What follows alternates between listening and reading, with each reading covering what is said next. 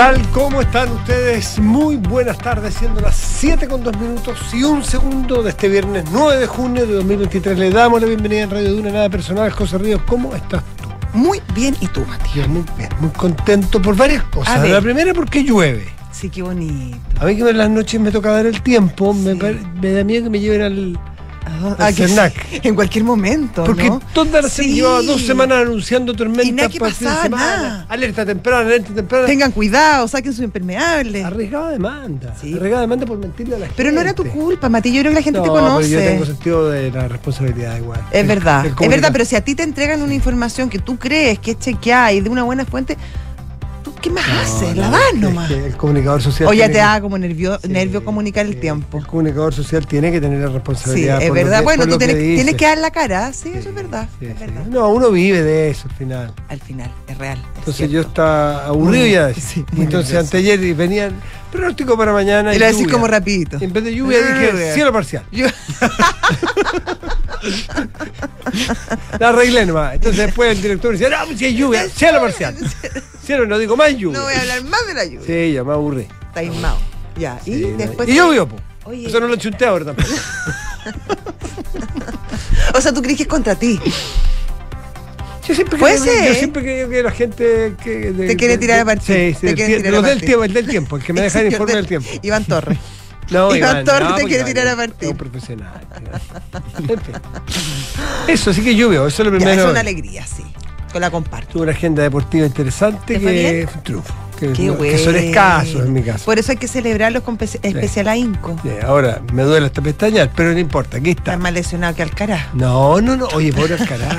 Sí, qué pena más grande. Pero qué preocupante que a los 19 años esté con calambre. Yo escuchaba a los expertos, yo soy, un- en este caso soy... Un observador. un- sí, Sí, una familia una, Miranda. una amateur. Pero Batata Clerk, Sí, qué bueno, Bata. ¿tú te acuerdas de Batata, no? No. Vivía en Chile prácticamente. No, Batata. o sea, me acuerdo cuando relataba los partidos, pero No, nunca pero- lo he visto jugar, nunca lo he visto, no. Yo te diría que, bueno, Batata veraneaba en Chile, eso me acuerdo, lo he visto. En la veces. costa. Sí. Y, y yo creo que es que tenía su entrenador el chileno, Pato Rodríguez. Ah, Entonces, yo que entrenaba y se quedaba temporadas muy largas. entrenaban porque juntos ustedes. No, no, no. Él, él tenía más juego de fondo que yo. Ya, sí, ya, Sí, sí, sí, sí, sí. Pero lo veía, se encontraban en la cancha, se saludaban. Saque y red lo mío. Ya, claro. Saque y red y batata más de Y fondo. volea, y volea. Sí, saque batata volea, más de y volea. fondo, sí, mucho paralelo. Ya. Y, y no había passing shot. Pasa un chat. Oye, pero fuera de broma, he escuchado yo a Batata hoy y, y decía que José Luis Clerc. Clerc es de la época de Vilas. Vilas y Clerc eran los dos jugadores argentinos. De pero me Vilas, acuerdo. pero Vilas. De Vila me acuerdo. Vilas no fue número uno, pero ganó Grand Slams. Grand Slam. Hay una serie muy interesante de Vilas, Ya. Obsesionado con que él fue número uno. Sí, pues tiene todo un cuento, dice que él, pero que algo como en el cuento. En la forma de contar Sí, los, los puntos se equivocaron, Sí, que era todo. No, no estábamos hablando de la era de la, de la- ni del GPT chat, ni No, mucho menos, más bien era más cerca del abaco que el GPT No, chat. color. No, pero como que no lo sé, del año 70 y tanto, 80, sí, pero 80, 80. Hay una serie en Netflix que había un tipo, un obsesionado de las estadísticas del tenis que lo bancaba a él y decía. Guillermo, Y es verdad. vos fuiste número uno, Guille. A Guille no le caía nada, viene el chino río, ¿te acuerdas No. tú? Y Guille era un monstruo del tenis porque además tenía, aparte del tenis, tenía ese Tenía una físico, tenía una pintacha. pintacha como, que, como, de argentino. Como para día feriado, claro, y sí. el día previo en la noche el feriado. Claro. Y Como para pedirse la prestada claro, como en las terrazas con Enrique Javier. sí, sí, maneras, no, claro. sí. Para, para esos momentos. como la pinta Enrique Javier, más. Sí. Pero año 80. Claro, ¿ah? un palito más largo. Bueno, y tú sabes que tuvo sus cositas. Me imagino, sabes- varias de haber tenido. ¿Tú sabes con quién? ¿No con quién? ¿Con la Carolina Mona, crees? Sí. ¿Viste que me acordé? ¿Viste me Carolina acordé? Mónaco anduvo Sí, ahí. Cuando Carolina Mónaco picaban 10. Pero yo encuentro regio igual todavía. Sí, pero. No, pero sí. en su momento era. En su momento era la, guaripo- era la guaripola de. Qué buena moza. Era muy guapa, claro. Sí, muy buena moza, esos ojos azules. Y Guille parece que. Ahí, ahí anduvo. Parece que tuvo su romance. sí, Bueno, sí. qué bonito. No, sí, lindo. ese el amor. el me- es a mí me lindo. emociona A mucho. mí el amor. también me- Sí. Me toca. Yo lo digo desde la. ¿Desde la República de la Desde la República. No, de la República del amor y del cariño. Ay, qué bonito. Y del amor verdadero. Real y profundo. Sí. Ahora, es Mónaco también más fácil. igual está aquí. y con el número uno, que puede ser número dos ya, Échate pero igual bien. Pelo largo. Número uno del tenis. Carolina Mónaco, yate Mónaco. Pa- oye, paseándose. Buenos días. Son buenos. Bueno, bueno, bueno. imagen. Y llegan después en la noche al casino. Sí, chao, como, chao, echando pinta. Chao, jefe. Llego Sí. Carolina Mónaco al casino en. Monte Carlo. Listo. Permiso, desocúpenme Tienen la. eso los argentinos. Son. ¿Son- ¿No encontrás canchero tú? Sí, un poco. ¿No encontrás que son ocharados? Y a las argentinas también. Oye, sí, ella está reina de Argentina. La máxima. Sí, La, la Sara Ferguson, argentina. sí. ¿Viste tú? Gente muy, muy, oye, muy bien. No me dirás a mí que yo soy un gran admirador de la sociedad argentina, así que. No, tú, yo no te tengo nada que decir de Argentina, no podría. No tengo nada que agregar. soy un admirador porque tienen esa pachorra, justamente. Sí. Y tienen Esa- charm, y tienen. Sí. No sé qué sé yo. Tienen una pachorra, tienen nivel. Sí, Tienen... son elegantes, Hacen- mira, tienen Hay cuentos. una cosa que nos distingue onda. bastante. Hacen las calles, siempre hicieron las Grande, calles anchas y nosotros sí. siempre hicimos las calles angostas. Sí, Listo. listo. Ah, eh, tienen la calle más ancha del mundo. Sí, bueno, y se, la y se 9 de enorgullecen de eso. Y lo dicen, uno llega al, aeropuerto, lo primero que te dicen. Pero mira, vos, de los cinco mejores jugadores del fútbol de la historia, Tres son argentinos. tres son argentinos. Hazte esa. Di Stefano, Maradona y Messi. O sea, es cinco relativo, porque Cruyff y Pelé son los otros dos. Alguien dirá, eh, te No, falta, no sé qué. también te falta. No, no, no, ya, ya, ya, sí, ya, ya, ya. sí, ¿Sabes vamos que vamos a los titulares? Bueno, sí. Vamos a los titulares, Ah, pues no. ponte seria. Pero si te estoy hablando en serio, pues Matías, lo que pasa es que a ti te pero cae mal. No, pero está no bien, me pero cae no, de- mal, no pues, dejes la objetividad de lado. Tú eres, pero- muy, tú, tú eres un hombre creíble, serio, un gran periodista, que no te nuble la, la, la de razón. Nunca he dicho que es malo, pero, No, es pero, pero, pero, pero seamos serios. No, bueno, po. Es que ya no vamos a llegar a ningún si- acuerdo. Sí, yo encuentro que es fantástico. Sí, pero, bueno, ya, está bien. No, sí, está bien. Si es un juego, no vamos. Ya. Sí, ya, Ya. sí.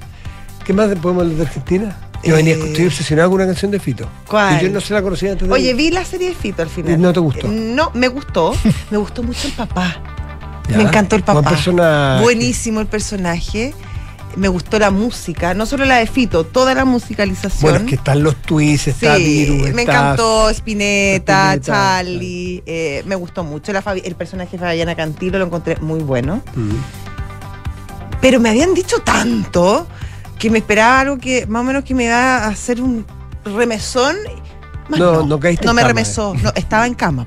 Ah. A lo mejor eso afectó, estaba con la enfermedad en esa Ah, o sea, época. En esa época.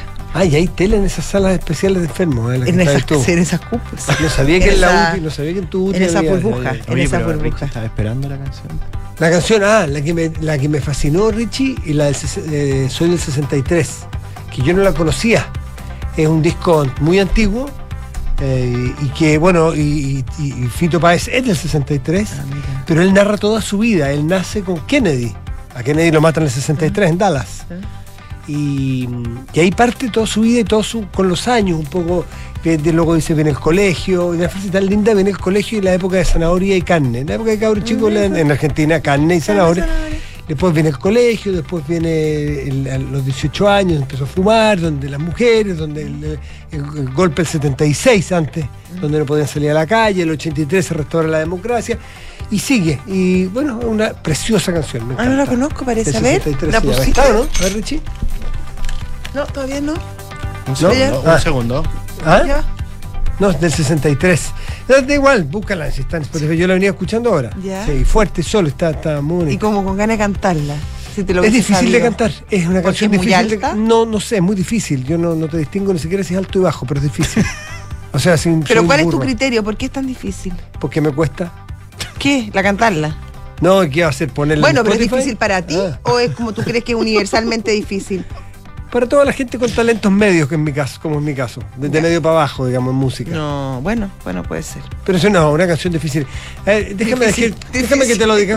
una canción una con registros complejos. Ah, ya. ¿Cómo estuve ahí en la terminología? Muy bien, muy bien, muy ¿Vos bien, crees, muy Enrique Javier, que bueno, más acá hay términos, ¿ah? No, tú eres el rey así- concepto. Emulsión, Cuando así las crónicas de, emulsión, de la explosión las de sabores. la re- el re- el tercio, con aterciopelado. Ah, Mira. Puedes poner al principio Richie, que me gusta mucho porque ahí está la. A ver, mira, mira, mira. Quiero oír la entera. ¿Cuánto dura Richie? No, 15 minutos. Pero vamos hasta el corte. Mira, mira, mira. Nací en 63. Mira qué difícil, mira los registros. Con Kennedy a la cabeza. Una melodía en la nariz. Creo que hasta el aire estaba raro. Mediaba marzo. El mundo me hizo crecer. No más del de momento. El 69 me encontró viendo a ese hombre en esa luna en julio, el 18 de julio se Y vino el colegio y vino Vietnam. Los yanquis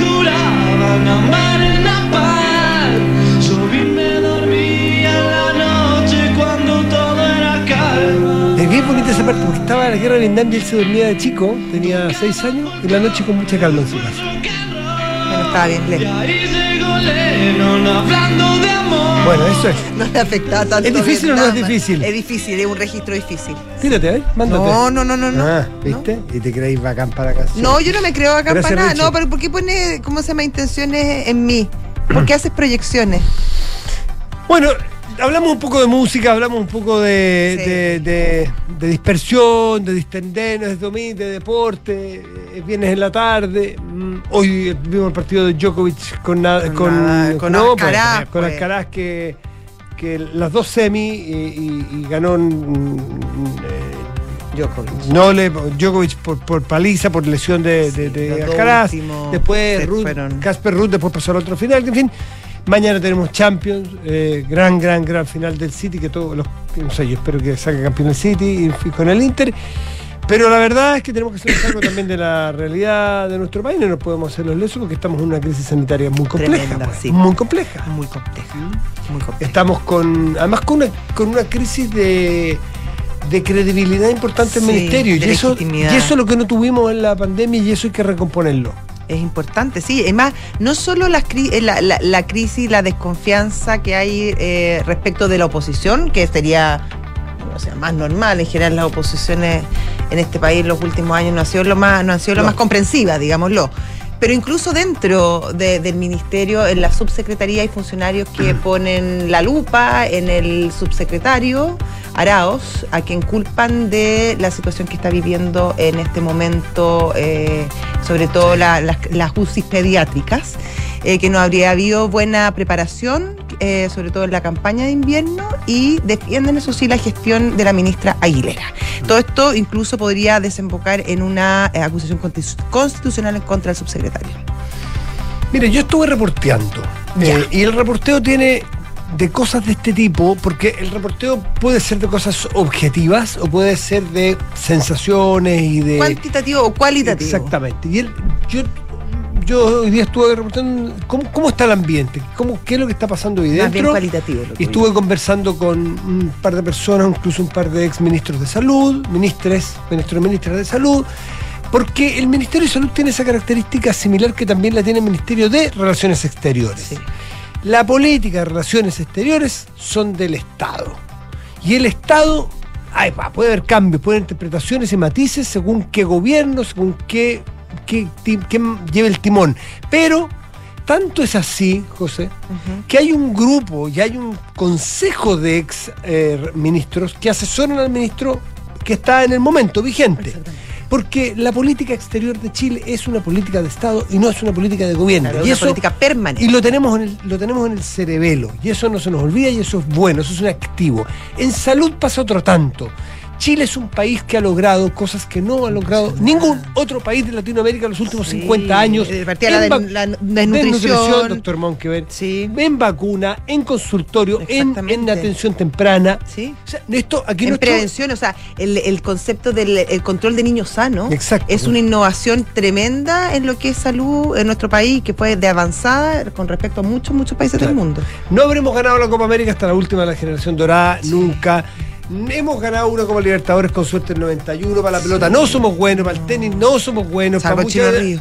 pero para los puentes, Sí, para la construcción de terremotos. para los terremotos, sí, para la desnutrición y para la salud pública, somos buenos. somos buenos. Somos buenos. Sí, somos- Sí, somos buenos. Y el Ministerio de Salud tiene historia, respeto y mucha gente viene a estudiar acá, de Latinoamérica. así bueno, es verdad. ¿Eso no ha cambiado? No, no ha cambiado. Pero mi reporteo, me insisto, ministro, que hablé con un par de ministros y con otras personas que conocen el ministerio por dentro, echan de menos eso. ¿Y qué es lo que ven?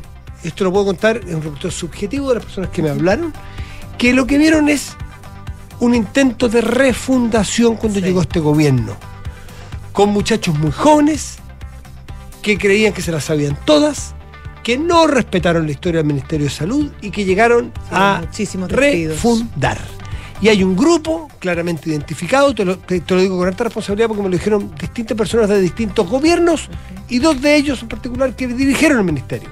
Con mucha preocupación. Y te voy a decir, dos de ellos, uno de ellos, uno lo llamé yo y otro me llamó él o ella para contarme la preocupación que hay. Porque se está desguazando o intento de desguazar de alguna manera. Y aquí Eso es muy grave. y aquí hay una cosa que es muy compleja. El grupo que está instalado hoy es el grupo que viene del Colegio Médico de Iscasiches. Cuando Iscasiches llega al Ministerio de Interior, llega con gente al Ministerio, pero básicamente su grupo del Colmed, Colmed se instala en el Ministerio de Salud, buena parte. Entre ellos está el subsecretario Arauz. Entre ellos está eh, El ex subsecretario Cuadrado. el, ex subsecretario Cuadrado. Está la presidenta, creo que del Regional Santiago, que no está en el ministerio, pero también es de ese grupo. Sí, ah, no está- de- no del está- lote, La, digamos. la- la doctora Crispi. Eh, y, y un grupo muy RD, muy esa onda, que con muy buena intención creyeron sabérselas todas. Y parece Claro, que enten- entendían la salud probablemente y la gestión de la salud de una manera distinta y quisieron hacer borrón y cuenta nueva. desarmaron estructuras que estaban bastante bien armadas, sobre todo de la pandemia, y en el intento de rearmar de nuevo, parece que pestañaron, se pasó un poco el tiempo y partió tarde la campaña de invierno.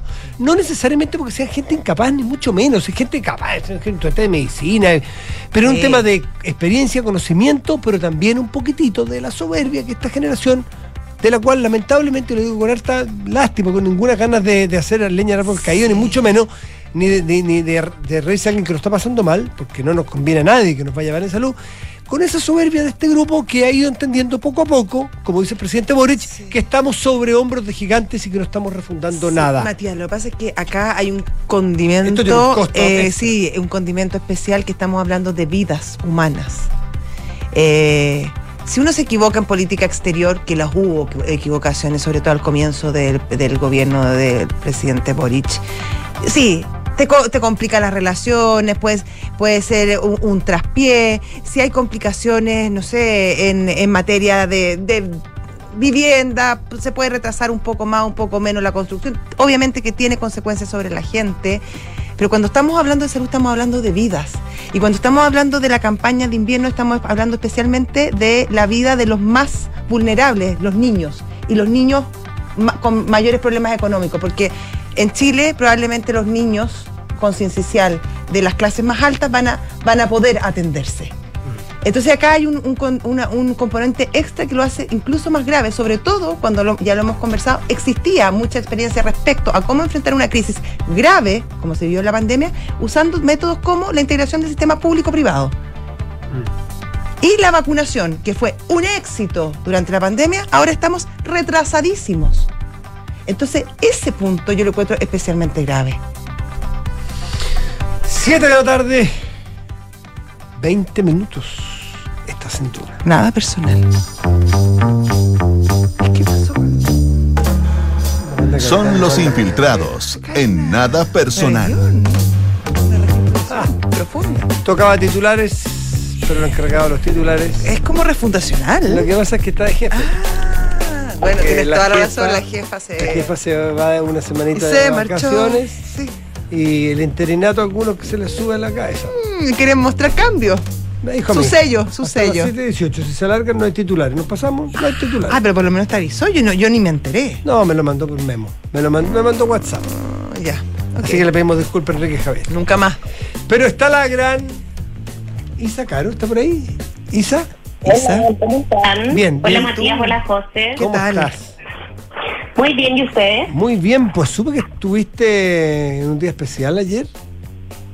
Uh, Ah, espérate, estás, estás- me tinca que estás, sí, estás con, estás con un eco muy raro. ¿sí? Sí.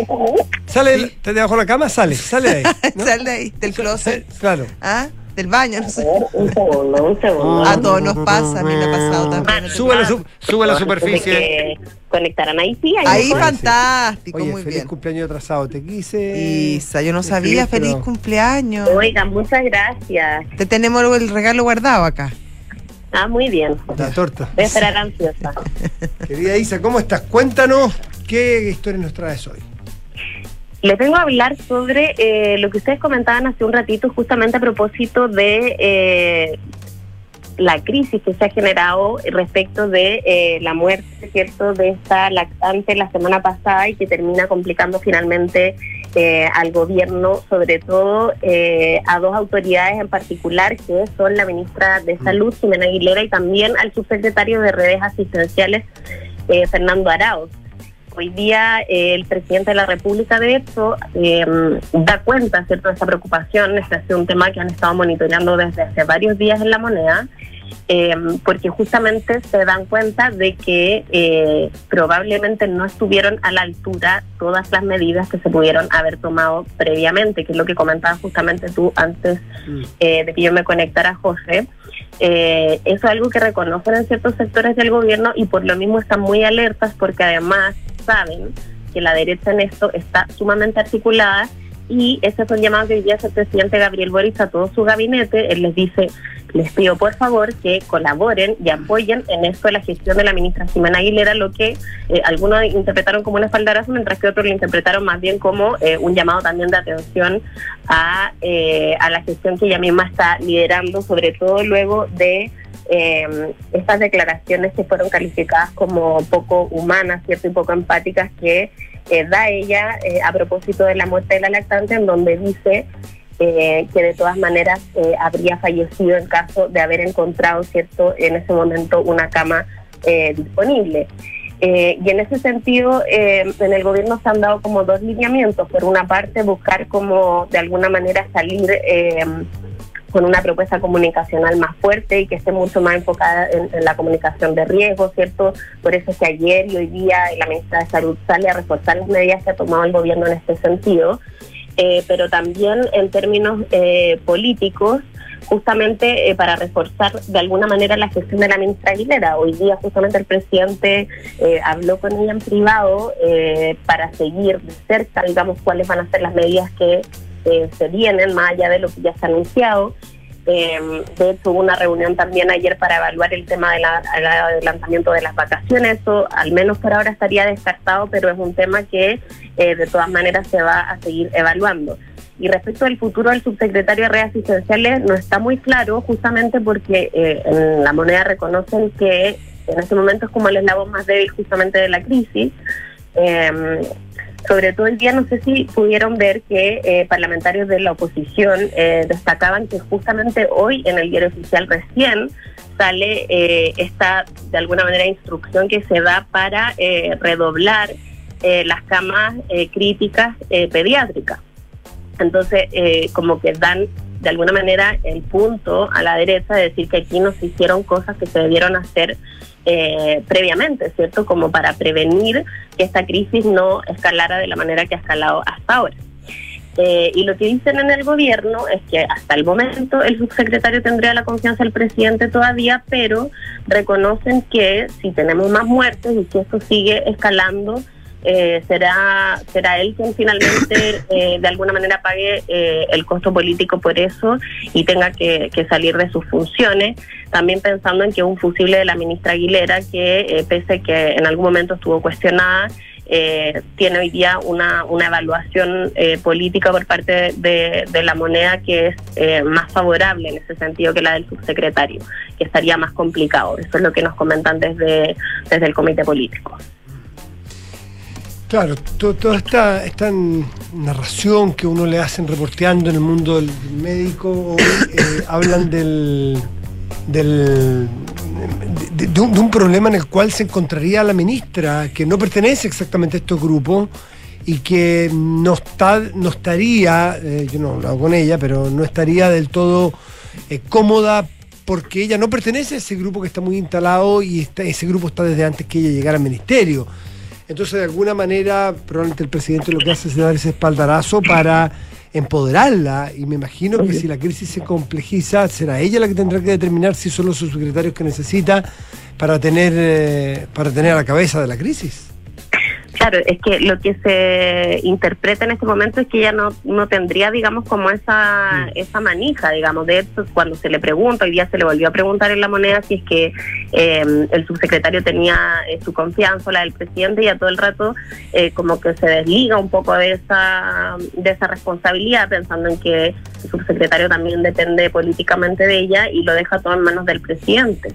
Eh, lo que no es una señal menor considerando de dónde proviene Arauz también. Él es muy cercano al Frente Amplio, cercano a la ministra eh, Antonio Orellana, por ejemplo, eh, es cercano al presidente Boris y también a todo eh, este grupo, ¿cierto?, que llega en algún momento con eh, la ex ministra de Ciacites eh, al gobierno, después de que ella deja el Colmed y se transforma en después la ministra del Interior del presidente Gabriel Boric. Entonces, eh, hay cuestiones ahí políticas y de fondo que también eh, afectan eh, de alguna manera la gestión hoy día de la ministra Aguilera. Eh, pero lo que sí en, en el gobierno hay preocupación porque consideran que al menos esta semana en términos de cómo se contuvo la crisis a propósito de la muerte de esta lactante eh, no fue la mejor. Y de hecho eh, leen que la derecha eh, supo aprovechar muy bien eh, de alguna manera este vacío cierto que deja el gobierno eh, y se ve eh, a las ex autoridades del gobierno del presidente Piñera eh, de alguna manera liderar la discusión eh, y los análisis justamente respecto de este de este tema. Isa, la posibilidad de que se integren algunas figuras del ex gobierno del presidente Piñera a apoyar en esta crisis, eh, ¿se descarta o no completamente? Mira, la verdad, lo que nos decían hasta ahora es que sí, que está descartado en el sentido de que ellos eh, no, no sienten que la derecha esté actuando como en buena lid. Eh, bueno, esto a propósito justamente de que desde los distintos partidos y los parlamentarios de Chile Vamos están pidiendo eh, las renuncias, tanto del subsecretario Arao, pero algunos también de la ministra eh, Aguilera y en ese sentido no eh, comparten de alguna manera el tono y eso es lo que ha hecho tanto la ministra Aguilera como el subsecretario Arao en la última hora llamar a no utilizar políticamente esto. Eh, y en ese sentido se vería eh, poco poco probable que eso ocurra al menos en esta etapa. No se descarta que pueda ser quizás más adelante eh, cuando la crisis quizás pueda escalar más, esperemos que no, eh, que pueda sumarse eh, en algún sentido, ¿cierto? Como de apoyo eh, a la crisis, algún, alguna autoridad o alguna asesoría por parte de las autoridades del gobierno del presidente Piñera, pero él fue explícito justamente esta semana en ofrecer esa colaboración, así que ahí también eh, le dejo un poco la pelota al gobierno del presidente Boris en este momento, que hoy día en varias oportunidades se negó eh, a responder justamente eso, se iba a acoger esta ayuda que le había ofrecido su antecesor para enfrentar esta crisis, eh, como decía su José antes, muy compleja porque se trata de eh, vidas de, eh, de los niños.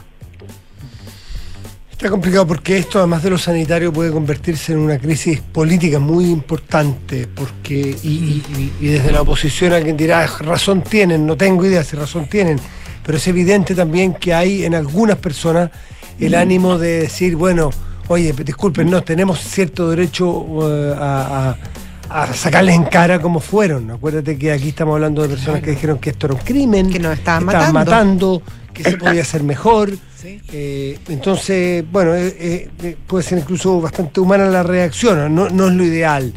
Eh, lo que te- tendrá que hacerse aquí cuestiones si, si, si, si la reunión del presidente Piñera, si el Twitter son maneras o no, porque también hay maneras de colaborar silenciosas. Exacto. y claro, y eso sin duda que no, ayu- no, no ayuda del todo probablemente a, a acercar posiciones. La, yo creo que la propia ministra Aguilera es lo más es, el, es el- el- el mejor puente que puede haber. Porque ella sí fue asesora en el gobierno del presidente Piñera. Ella sí, trabajó- ella sí conoce mucho a Paula Daza. Por ahí puede haber un muy buen puente. Pero hacer eh, conferencias de prensa de renovación nacional completa para, para pedir, eh, pa- pa- para hacer proyecciones de muerte y para.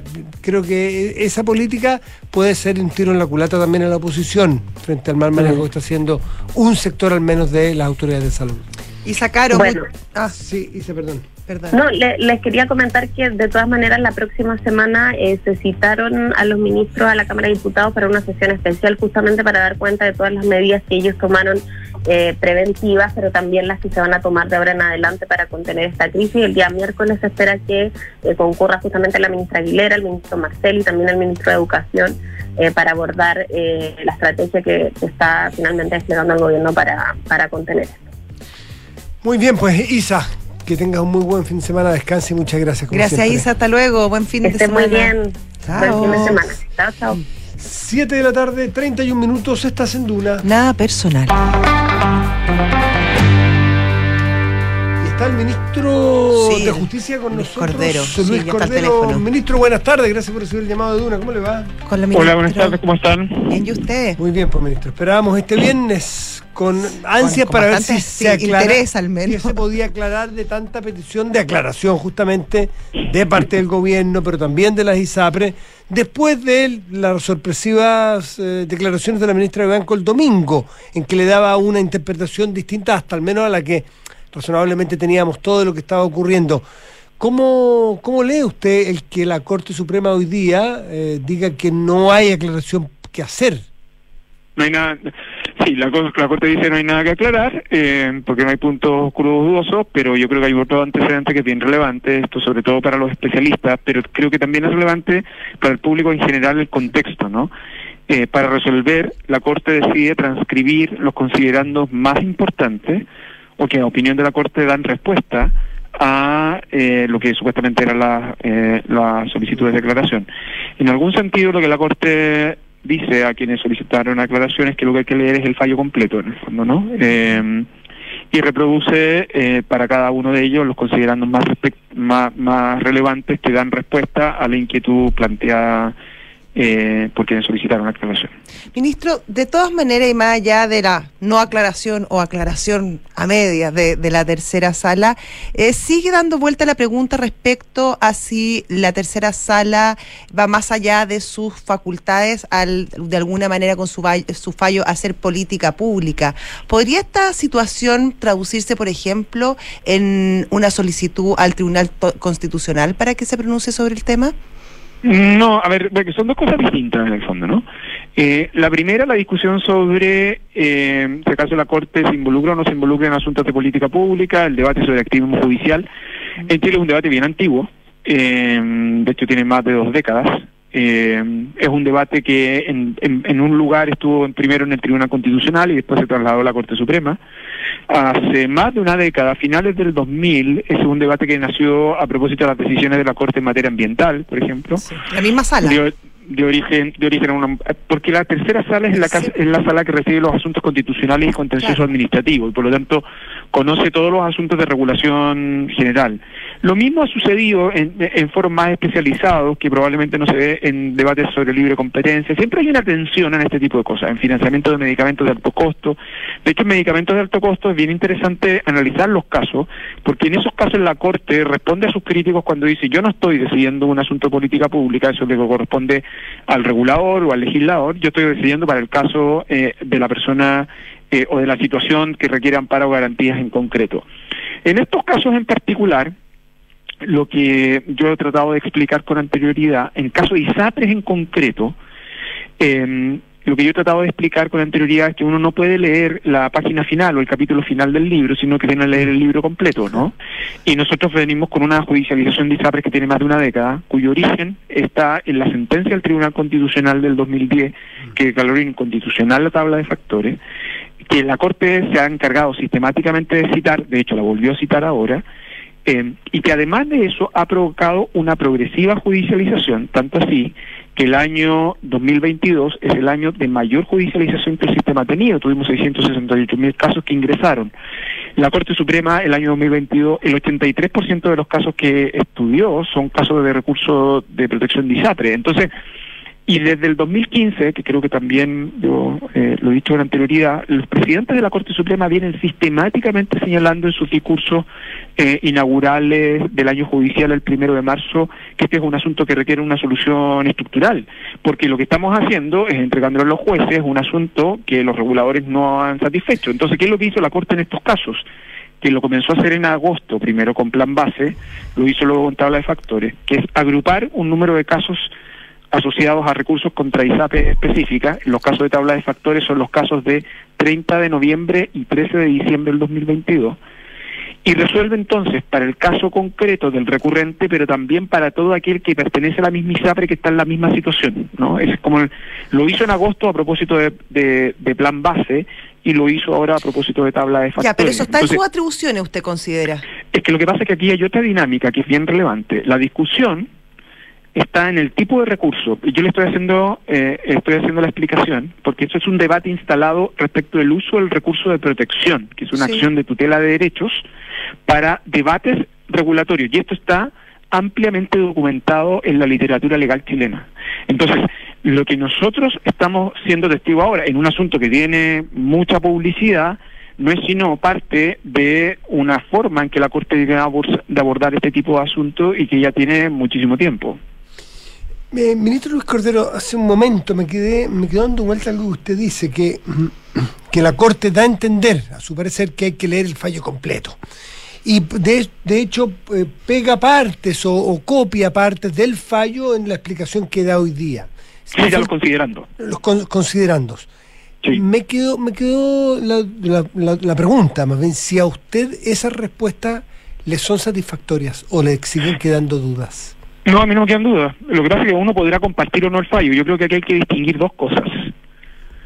¿Cuál es la opinión que cada uno de nosotros tiene sobre el fallo? Y si le gusta o no le gusta. Y otra cosa distinta es que una sentencia judicial, al igual que una ley, se cumple. No tengo un problema si la sentencia o la ley me gusta o no me gusta, si no, si da una sentencia, Ah, no, se cumple. sin duda, ¿no? no, eso- Ahora, no, no hay duda, eso, Eso claro. no, claro, ¿Cómo? eso no- eso no No, está de en eso, duda. nada, eso no hay duda. Le pregunto si No, no, está hace- bien. Es que esto, esto ¿por qué es tan relevante? Porque en, los, en las considerando respectivos hay un considerando en particular, hay dos considerando que están en las distintas sentencias de cada ISAPRE, que la Corte reprodujo en todas las respuestas que hizo ahora. Y yo diría que es como el núcleo central, ¿no? El, primer considerando es aquel que señala que, eh, que los recursos le pidió a cada ISAPRE, en los, casos, en los recursos, eh, que informara sobre eh, los, si acaso la tabla de factores le estaba aplicando a los planes de salud y la ISAPRE respondieron que sí. Ah, le estaba aplicando a planes de salud con anterioridad al 11 de diciembre del 2019.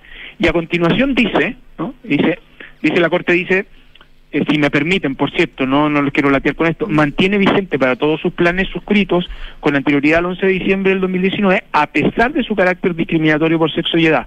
Y luego la Corte dijo, al acoger este recurso para dar protección, dice, por lo tanto, al acoger este recurso para dar protección al recurrente y a todos los afectados con la aplicación de la tabla de factores empleados por la recurrida en sus planes. Estos dos considerandos, la Corte los incorporó en la respuesta que hizo a todas las aclaraciones, que es una manera de decir, yo decidí en los recursos de cada ISAPRE para el recurrente y para todos los afiliados a los cuales se le estaba aplicando la tabla de factores. O sea, ustedes van a persistir en, en la ley corta que presentó el gobierno. Es que lo que pasa es que el gobierno envió un proyecto de ley para dar cumplimiento al fallo, pero además para garantizar dos cosas. Uno, los derechos de los afiliados, las prestaciones y eh, el funcionamiento del sistema sanitario, en el fondo, ¿no? Es decir, aquí lo que yo creo que es conveniente dimensionar es que para dar cumplimiento al fallo se está discutiendo un proyecto de ley en el Congreso y la responsabilidad hoy día es del Congreso y el Ejecutivo de darle viabilidad al cumplimiento de la sentencia y también garantizar los derechos de los afiliados y el funcionamiento del sistema. Es que según los expertos, la ISAPRE y gente entendida en el tema, eh, esta ley no aseguraría el funcionamiento del sistema porque francamente significaría la quiebra de, de las aseguradoras y por lo tanto un terremoto muy grave para la salud privada, refiriéndose sobre todo a los prestadores que recordemos atienden al 40% de los pacientes de FONASA. Yo respondería a eso, que para eso hay un proyecto de ley donde hay normas propuestas, propuestas, y por lo tanto eh, alternativas de solución que también requieren de otras propuestas. Hasta el día de hoy, yo vuelvo a insistir, hasta el día de hoy, las ISAPRES no han señalado la forma y modo en que a ellos les parece razonable, adecuado cumplir la sentencia o cuáles son las propuestas para la ley corta. O sea, hoy día tenemos em, la paradoja de que la solución está en un proyecto de ley que se está tramitando en el Congreso. Asumir que ese proyecto de ley va a salir tal cual como ingresó es en algún sentido, ¿no? negar la propia lógica sobre la cual descansa el sistema de deliberación parlamentaria, en el fondo, ¿no? Y por eso yo creo que las ISAPRES también son responsables en señalar, bueno, cuáles son sus ideas en el contexto de la discusión de ese proyecto de ley. Ministro, en, en términos generales, usted que conoce de, de derecho y es profesor, un fallo tiene, es que olvidándose de este tema en particular, así voy a lo general para tratar de entender, un fallo o quienes fallan, ¿tienen que tener a la vista los efectos del fallo? ¿Por qué se lo digo? Porque eh, yo le entendí al ministro, al ex ministro Lamberto Cisterna, que los fallos tienen riesgos eh, al aplicar el derecho como buenamente eh, estiman esos jueces que están aplicando eh, el fallo en, en- derecho, insisto. Pero que tiene efectos y que y esto explicaría que tiene riesgo y eventualmente efectos en la salud como la conocemos hoy día. ¿Qué tiene, ¿Cómo se preparan los jueces? ¿Qué es lo que dice la ley al respecto? ¿Cómo que inspira a un, ministro al respecto? Claro, lo que pasa es que tengo un gran debate que está a propósito de los alcances de, la, de, de las sentencias judiciales, sobre todo cuando se deciden asuntos de derecho eh, vinculados en, en cuestiones constitucionales. En distintas partes del mundo eh, hay un debate similar en lo que se denominan amparo, acciones de amparo de derechos fundamentales. En Chile se- eso se llama recurso de protección. En otras partes del mundo ese rol tiene que ver con, está concentrado en el Tribunal Constitucional. Y siempre la tensión es si a propósito de esa tutela hasta dónde llega y, y si le pueden dar mandato o no le pueden dar mandato al legislador. No quiero con esto eludir la pregunta. Lo que quiero decir es que este es un debate vigente en el derecho, pero no solo en Chile, sino que en buena parte de los sistemas institucionales. ¿qué es lo que si- sucede? Si yo hago ¿Qué es un fallo, yo hago un fallo que termina con el sistema, no sé, de salud, no estoy acusando que este lo ponga necesariamente, porque los expertos lo dirán, pero ¿le deb- deben tener en esa consideración un, un ministro o debe aplicar el derecho como a él le parece que está bien aplicado? Yo y si cae la- el sistema, eh, cae. en la, en la- siempre la tensión a la cual está vinculada. De hecho, los debates que existieron sobre tabla de factores, en los alegatos planteados por los abogados de las ISAPRES ante la Corte, sostuvieron que la Corte tenía que dar una señal para evitar seguir so- sosteniendo la judicialización. Ahora, yo, Matías, tengo un debate completamente abierto. De hecho, en libre competencia se suele abrir también, porque en libre competencia, además, los casos que llegan a la Corte Suprema llegan a partir de un tribunal de libre competencia que no solo falla en derechos, sino que también debe, por la ley, tener consideraciones de orden económico. Lo dice explícitamente eh, la ley a propósito de la sentencia del Tribunal de Libre Competencia. O en materia de justicia ambiental, la ley dice que tiene que aplicar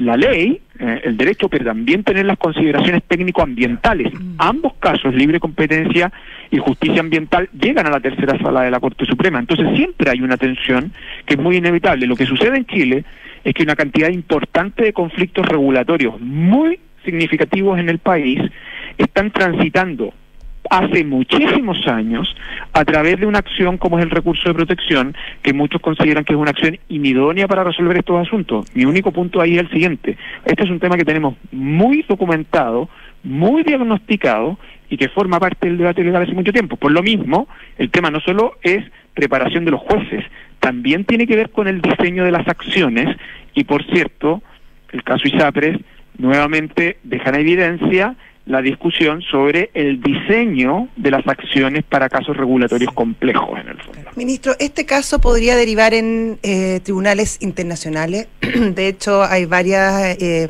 empresas y aseguradoras que han estado averiguando y haciendo consultas, por ejemplo, al Sí. CIADI. Eh, Sí. De fallar a favor de, las de las aseguradoras, estos tribunales significaría una lesión enorme en términos económicos para el Estado. ¿Se está preparando ya el gobierno para este escenario? Hay dos antecedentes que ahí son relevantes. Lo que se iniciaron son, en el caso de, de dos de los inversionistas, eh, abrir las etapas de consulta que contemplan los tratados eh, de protección de inversiones. Hasta ahora el Estado de Chile no ha sido formalmente demandado, está en la etapa de consulta. Sí. Eh, creo que buena parte de lo que pueda suceder está vinculado a la tramitación del proyecto de ley corta. eh, y eso es lo que nosotros debiéramos. Esto es bien importante. Para el cumplimiento de la sentencia se ha enviado un proyecto de ley. El contexto nuevamente vuelve entonces al Congreso para buscar la viabilidad del cumplimiento de la sentencia. Bien, pues Luis Cordero, em, ministro de Justicia, Derechos Humanos, muchísimas gracias por conversar con Duna esta tarde. Gracias, No, por ministro. favor, que estén muy bien. Buen fin de Hasta semana. luego, igual, bien, chao. gracias, igualmente. 7 de la tarde, 45 minutos, estás en Duna. Nada personal. Y vamos a saludar a nuestros auspiciadores. Universidad Andrés Bello crea un nuevo observatorio para la inclusión, una unidad que a través de nueva oferta formativa e investigación buscará fomentar el bienestar e integración laboral de personas en situación de discapacidad. Una vez más, Zurich es reconocido los premios Salmón 2023 gracias a la rentabilidad de sus fondos mutuos que demuestran el compromiso y desempeño a la altura de sus clientes. Conocen más y empieza a invertir hoy en Zurich.cl. Hacemos una pausa y volvemos. Estás en duda. Nada personal. Amor, ¿te acuerdas que dijimos que este año íbamos a ahorrar y contratar unos seguros? Sí, deberíamos hacerlo. A mí me tinca en Zurich. A mí también. ¿Y los seguros dónde? En Zurich igual, po. Acuérdate que además de ahorro, también tienen seguros para todo lo que necesitamos, como seguro de auto, hogar y hasta seguro de vida. Me meto al tiro a Zurich.cl. Los riesgos de personas son asumidos por Zurich Chile Seguros de Vida S.A. Los riesgos de daños son asumidos por Zurich Chile Seguros Generales S.A. Fondos son administrados por Zurich Administradora General de Fondos. Infórmese de las características esenciales de los fondos, las que se encuentran contenidas en su reglamento interno. Más información en www.zurich.cl. Como forma de aportar al desarrollo de una cultura inclusiva que fomente el bienestar e integración de personas en situación de discapacidad, Universidad Andrés Bello lanza su nuevo Observatorio para la Inclusión. Esta unidad profundizará la oferta educativa de la universidad en la materia, además de realizar investigación y aportar a la generación de políticas públicas inclusivas. Universidad Andrés Bello, acreditada a nivel de excelencia en todas las áreas. Tú que quieres irte tranquilo este fin de semana, mejor piensa en Verisur, porque ahora con su nueva cámara de seguridad con inteligencia artificial integrada, podrás monitorear tu hogar o negocio las 24 horas del día, estés donde estés, a través de la app desde tu celular. Porque Verisur funciona. Contrata la alarma Cero Visión llamando al 600-385-0003. Calcula ahora en verisur.cl. Con Talana, la más completa plataforma digital de recursos humanos, ahorras tiempo y costos. Simplifica tus tareas del día a día con las soluciones del ecosistema de Talana. Dedícale tiempo a lo que más importa, los equipos y las personas que lo conforman. Únete a las miles de empresas que ya han digitalizado su área de recursos humanos con Talana. Conoce más en talana.com.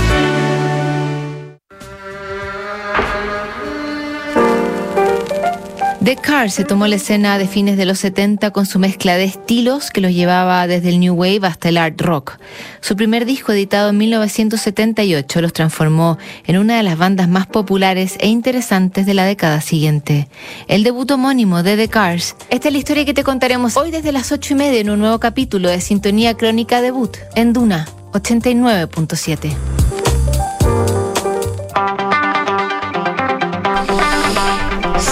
7 de la tarde, 49 minutos, estás en Duna. Nada personal. Eh, la Corte en eh, de Rancagua eh, confirmó la detención del señor de don Eduardo Juan Macaya Centilli. Centilli o pre- más, más, más aún, prisión preventiva. Sí, prisión, claro. Sí. ¿Qué dije yo? La prisión. ¿no? Detención, Ah, detención. dis- disculpa, quise decir, sí, prisión preventiva. Eh, la confirmó esta prisión preventiva en el marco de la acusación por eh, ¿es, es acoso o abuso exactamente? Porque es Abuso. distinto, es abuso me Abuso parece. sexual. Que bueno, sabemos que cuál es la importancia Delito de pública. abuso sexual infantil. Claro, que exactamente cuál es la importancia que tiene este caso, no, no hablamos de todos, bueno, porque sabemos que es el padre de, del senador y del presidente de un partido político, por lo tanto, obviamente la noticia, que no es la única que ocurre en Chile, ni es la única persona denunciada, No, por supuesto. eh, adquiere un- una relevancia pública toda vez que su hijo es una persona de esa altísima relevancia. Entonces, eh, obviamente que el foco va a estar mucho más puesto ahí. Claro, además la, la Corte finalmente eh, le otorga eh, la, previsión, la prisión preventiva, que es la cautelar más grave, por decirlo de alguna manera, de las que pedía la Fiscalía, confirmando que es un peligro para la sociedad, si es que, eh, si es que quedara libre. Por lo tanto, se, se decide esta situación. El senador Macaya ha sido explícito, sobre todo en los primeros días de la defensa de su padre, a través de un comunicado público, aseguró que confiaban en él y en su inocencia, aunque ah, eh, iba a responder ante la justicia para, para demostrarlo y que incluso eh, esto se demostraba al entregarse él voluntariamente. Eh, eso lo hacía a nombre de su familia. Eh, sin embargo, al parecer, em, no todos los miembros de la familia apoyarían esta declaración, pues según in- indican, las víct- habrían víctimas que serían nietas eh, Claro. del, del señor Macaya. Sí, ahí hay todo un, un, Un hay- problema familiar hay- complejo. Claro, un enredo en que Mm. el tiempo tendrá que aclararlo y la justicia tendrá que aclararlo porque, bueno, y quienes defienden al señor eh, que está en este momento denunciado eh, sostienen que. mm, que no, que no es así, naturalmente si Claro. lo defienden, dicen que no es así, pero que además que habría alguna suerte de utilización en la, en la denuncia, Claro. Pero en estos casos hay que ser particularmente cuidadosos Sí. porque, porque la acusación es gravísima. ¿m? Es Sí. gravísima y, y, pues, bueno, por, por algo la Corte ha confirmado la, la detención. Insisto, estos casos son bien sensibles y delicados por tratarse de una persona vinculada tan cercana al acusado que tiene alta nivel de figuración. Claro, y para que no claro, se que incluye, claro, y que eso es una es una acusación que, que incluye el abuso de menores, por lo tanto, claro, es especialmente eh, delicada y requiere, yo creo que eh, el, máximo cuidado también y, y también eh, no rápido, porque estas cosas no hay que hacerlas rápidas, pero sí em, yo creo que hay que ser eficiente en, en la administración de los tiempos en este tipo de casos, dado las implicancias que pueden tener también a nivel político. Oye, y en otro tema también de alcance Judicial. judicial, Mm. la PDI anunció que en Villarrica detuvo ayer a Gemita Bueno. ¿Se acuerdan ustedes de Gemita Bueno, aquella persona? Exactamente. Eh, la, la falsa testigo en contra del, del, de senador- caso Spiniak. Claro, del, Claro. ex- del entonces eh, senador Jovino Novoa. Claro, claro, que terminó siendo una, una falsa denuncia. Sí, confesando en, en la Eh, prensa, además. exact- es en el contexto del caso. Spinac. ¿m? Eh, eso, bueno, fue, fue detenida, capturada por conducir un vehículo con encargo por robo desde el 2021 en Maipú. Este auto estaba en. eh, estaba ya en, Sí, en- con en, en- encargo por robo. en Villarrica. Cuesta imaginar cómo un auto, Llega Pues, desde, claro. desde Maipú a Villarrica. con las tecnologías vigentes, Ah. que no son caras eh, de, de reconocimientos de patentes, Yo de creo que los pintan, ¿no? No sé. Bueno, esto lo reconocieron por la patente, ¿o no? Bueno, pero imagino que Sí, la habrá, ido con una patente. Sí, de hecho fue, al consultar la placa patente en los sistemas informativos de nuestra institución, arrojó que el propietario tiene domicilio en la comuna de Punta Arenas, el que fue contactado por personal policial estableciendo que éste mantiene en su poder el vehículo con la patente total de tota- en total correspondencia con la documentación, lo que me motivó a efectuar un control de identidad a la conductora del vehículo. Y ahí se descubre. Claro, mi, mi pregunta es cómo llega de Maipú, donde fue Claro. robado, a Villarrica, pasando claro. por TAG, pasando Los por pórticos, peajes. por peajes, donde Por controles policiales. uno, claro, no, porque si uno dijera, mira, no son, yo creo que ni siquiera inteligencia artificial. No, mucho más Sencillamente, simple. Sistema que cámaras encendidas y cámaras en línea y que, y que de hecho las hay, pues, que te, que te descubren, te leen la. O sea, perdón. Aquí en este edificio donde entramos nosotros, cuando nos reconoce la patente y, y sube la barrera. ¿Mm? Sí, pues. O sea, es capaz de leer. O sea, no estamos hablando de la De alta tecnología. tecnología del, del siglo XXII. No. Lo que le esté leyendo el iris del ojo. Entonces, eso tú, no sé, a ver, un cruce simple, leo una patente en décimas de segundo Mm. o en segundo, leo la patente y veo el color del auto. Alguien podrá decir, mire, a lo mejor le cambiaron, no sé, coincide, o sea, la patente JF4530 es de un auto azul y va a ser siempre un auto azul. Salvo contadísimas excepciones, no tengo idea, que yo lo pinte, que yo le... No salta ninguna alarma. Parece que no. Si saltara una alarma en un sistema tan simple, sencillo como ese, ¿no sería un inhibidor para que haya tanto robo y tanta impunidad para robar y moverse por el país en ese auto? Insólito. Eh, insisto, a veces uno se complica y se, y se, y- se hace caldo cabeza en cosas hiper complejas. Pero, ok, alguien dirá, mire, en el caso de las personas, hacer detección facial a todas las personas puede afectar a la libertad. Mira, ya, te, la- te la entrego. Ok, es discutible, pero ok, t- ya, dejémosla. Pero los autos no tienen eh, la dignidad, digamos, de la, de- de- de la, de la privacidad, ¿no? No creo que se me ofenda un auto, ni creo que pueda haber un abuso contra un auto. ¿no? La dignidad del auto. Claro, ni, la- ni nadie puede abusar contra el auto, ni hacer un mal uso de la imagen del Puede auto. no, es, es un mal uso sí, pero no sé, eh, no, te- no creo que el auto te demande, digamos. No, pero ¿qué mal uso puede ser de la imagen de un auto? No, no me lo imagino. No, si no, no dice del- de quién es, del Eh, propietario no, puede claro, no, ser. es del propietario. Entonces, son cosas muy absurdas todas las Sí, que estoy sí, sí, diciendo. sí, o sea, sí, sí. Pero, pero da la sensación de que podría hacerlo en, un- en una feria de, de- de robótica escolar, alguien podría inventar un sistema así. ¿ah? Bueno, no sé, a mí me, me llamó la atención eso. El caso que llamó. Viajó varios kil- 800 kilómetros, si no es poco. Y, y tampoco creo que haya sido el caso, si fue el 2021, estábamos en el 23, pues José, no Sí. creo que el auto tenga, tenga justamente los 800 kilómetros de después de que se lo robó. Tiene que haber andado, pero hace mucho rato en el auto, pues. Ahora, interesante Los saber sistemas- cómo llegó a manos de Gemita. Sí, ese es el otro punto, pero es que en este caso, claro, Gemita es la anécdota, ¿no es cierto? Claro. Es la anécdota. O sea, Pero por eso es ¿cuántos noticia, digámoslo. Si no, cuántos- pues imagínate si esto puede- Claro. pasa todos los días. ¿Cuántos y cuántos y cuántos robos de esto? Hay gente que nos está escuchando que le han robado el auto y nunca más apareció. Algunos dirán, ah, está en Bolivia. No, puede estar en Villarrica. Mm, sí, o en Copquecura. Sí, en el Cantén. Sí, y así podemos nombrar tantas, sí. tantas localidades. En Lolol, en Putaendo. Sí. Sí. Y así. En Curaco de Vélez. Curaco de Vélez, qué bonito. En fin. Ya. que te vaya Eh, eso, ¿y cómo llegó Gemita? No se sabe todavía, ¿no? No, no se sabe. ¿Cómo llegó? Pero se sabrá. ¿Cómo llegó a manos de Gemita? a lo mejor Gemita lo compró. Sin saber. Está clonado y no, a lo mejor no tiene nada que ver. Ahora, mejor- la, la, la imputada, porque Gemita fue imputada respecto a este tema, esta fue puesta a disposición del juzgado de garantía de Villarrica, donde se efectuó el control de detención y se formalizó por los delitos mencionados, decretándose las medidas cautelares de arraigo nacional y firma mensual. En esa situación está Gemita ahora. Es que bueno, un polígrafo sí. Gemita, mm, Sí, yo creo que fue súper utilizada Gemita, Sí. pero ese es otro tema, esa es otra conversación. 7,57 es hora Sí. de dejar esto hasta aquí porque viene terapia chilensis y porque es porque es viernes en la tarde, noche. Y- ¿Tienes alguna algún- Sí, hoy día ¿tenés tengo, brillo? tengo frío hoy día, sí, después de una larga temporada de ostracismo. ¿Ah, sí? ¿Y brillo de los buenos? Esperemos, po. ¿Pero con, eh, con hora en la peluquería? No. ¿No?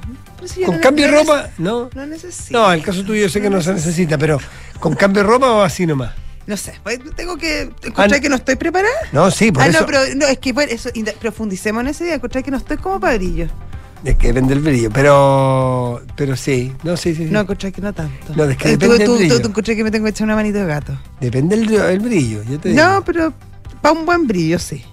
Ah, no estoy como para buen brillo. No, sí, sí, sí. sí. No, yo creo que está ahí imposible. Mira, ya no sabe cómo salir de ahí. No, sí puedo salir, pero no de las maneras que uno debe salir. Pero el, hay que ser muy ¿Por cuidadoso qué? ¿De qué temas. maneras podría salir? No, ah, entonces sigamos. Hay que cuidar mucho las palabras, los términos, los conceptos. y- Ya, sí. ya. No, no, pero que te vaya yo No, no, yo te voy, a dejar, te voy a dejar salir de ahí, Matías, no, no te es decir, es que te vaya bien en el Muchas brillo. gracias. ¿Y tú tienes brillo?